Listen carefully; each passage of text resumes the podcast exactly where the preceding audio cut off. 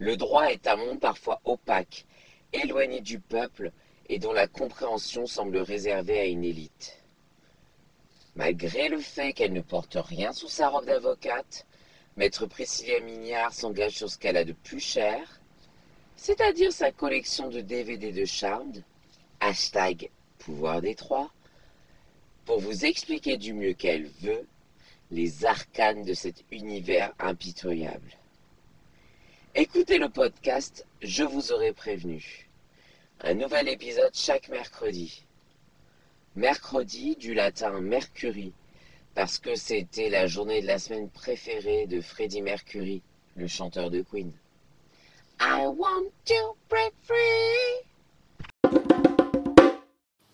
Salut mes petits avocats sauce cocktail. Soyez les bienvenus à l'écoute du podcast Je vous aurai prévenu. Le thème de cette semaine, on ne peut se faire justice à soi-même. Pas de latin cette fois-ci, c'est aussi réjouissant parfois de se contenter de la langue de Pierre de Mer. Ah, il est belge? Bon, en même temps, sa langue, on ne sait pas trop où elle a traîné. Hein.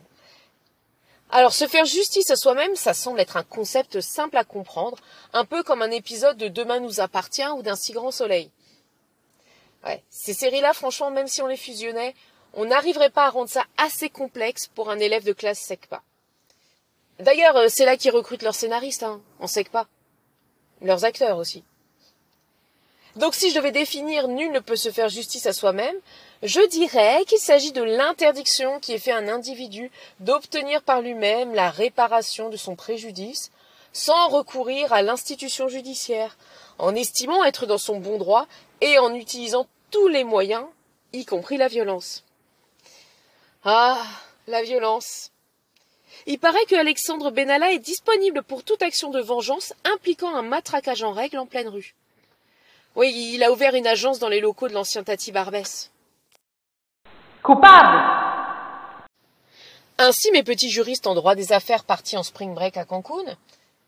Oui, parce que quand tu fais du droit des affaires, t'as de la caillasse, donc tu peux te permettre de partir en vacances à l'autre bout du monde.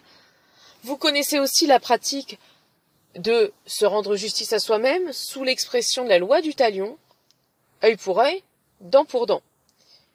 Sachez que cette expression prend une toute autre signification à l'EHPAD, hein, euh, où c'est plus souvent glaucome pour cataracte, euh, chicorassie pour dentier.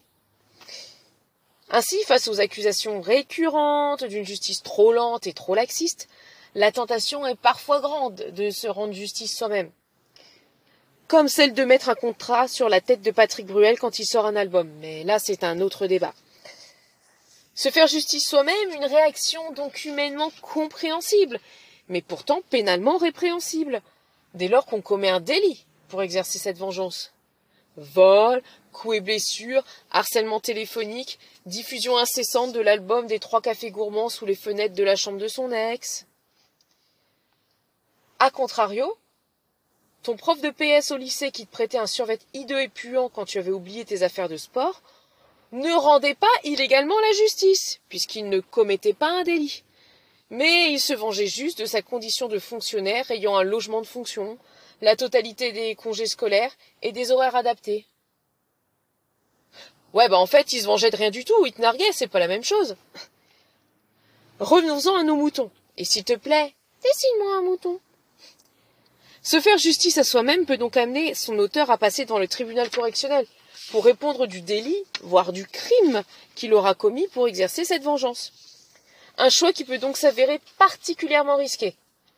Sauf si tu sais te battre comme Yuma Thurman dans Kill Bill, ou que tu es rusé comme le comte de Monte Cristo, mais c'est pas donné à tout le monde.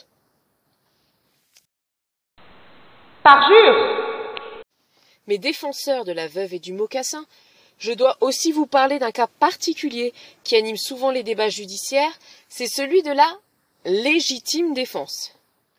Un acte violent peut-il être légitime ou engage-t-il automatiquement la responsabilité de son auteur, même lorsqu'il s'agit d'une réaction à un fait lui-même violent?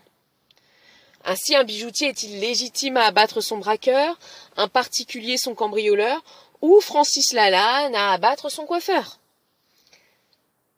Mes chers commissaires d'injustice, pour répondre à cette question, il faut lire les dispositions de l'article 122-5 du Code pénal, qui dit que n'est pas pénalement responsable la personne qui, devant une atteinte injustifiée envers elle-même ou autrui, accomplit dans le même temps un acte commandé par la nécessité de la légitime défense d'elle-même ou d'autrui, sauf s'il y a disproportion entre les moyens de défense employés et la gravité de l'atteinte. Waouh euh, Longue lecture. Je crois que je suis restée plus longtemps en apnée pour cet article que pour survivre au parfum brise d'urine du métro parisien. Mais cet article du Code pénal est important.